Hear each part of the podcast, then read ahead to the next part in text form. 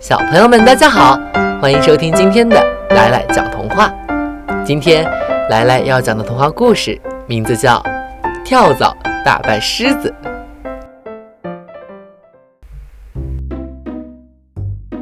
草原上推选新的百兽之王，狮子、花豹、柴狗，这些草原上的强者都参加了竞赛。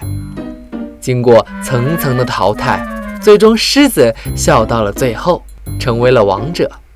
从此，草原上就掀起了一股学习王者之风。猎豹家族邀请狮子去做报告，要他讲一下成为王者必须具备的素质。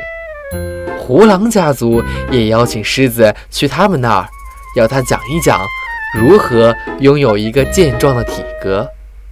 狮子还接到了花豹家族的邀请，他们要他讲一讲如何协同作战，捕捉更大的猎物。众兽都对狮子敬佩万分，说他是值得全草原居民学习的榜样。一只跳蚤正在晒太阳，听到狮子做了大王的消息，羡慕的自言自语说。我要是也能像狮子一样就好了。一只狐狸听到了跳蚤的话，说：“如果你一切听我的，就能成为新的草原之王。”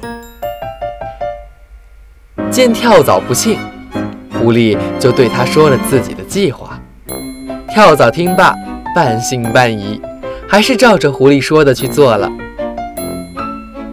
狮子有什么了不起？遇到我，它只有告饶的份儿。这话不是柴狗说的，也不是鳄鱼说的，而是出自小小的跳蚤之口。这令群兽们大跌眼镜。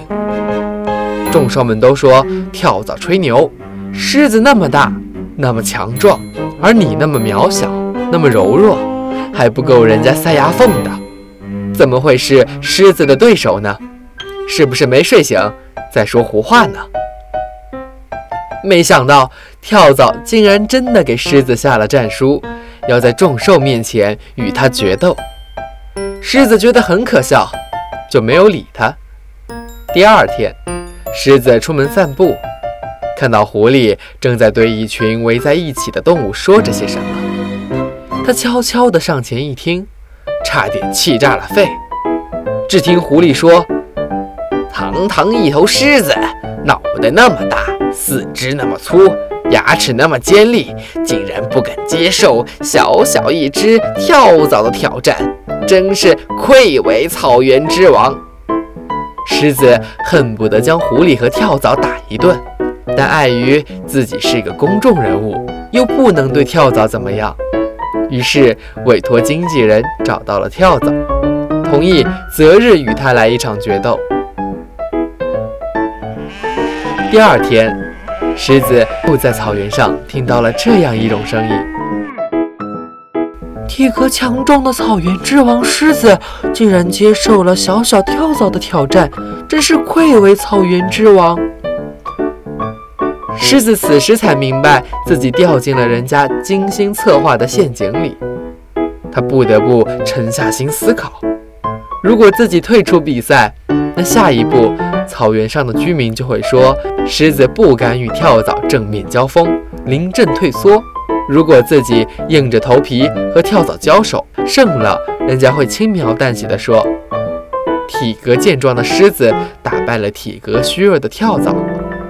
一旦出了意外，人家就会津津乐道，狮子竟然败于跳蚤之手。看来这草原之王的名号确实是徒有虚名。决赛那天，狮子的发言人向公众宣布，这段时间狮子先生因为太过忙碌，得了严重的失眠症，已经被送到医院诊治。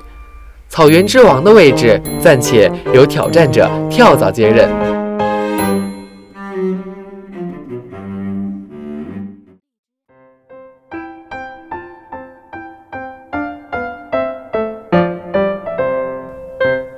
好了。今天的故事就讲到这儿，喜欢的小朋友要记住，来来在这儿给你讲童话。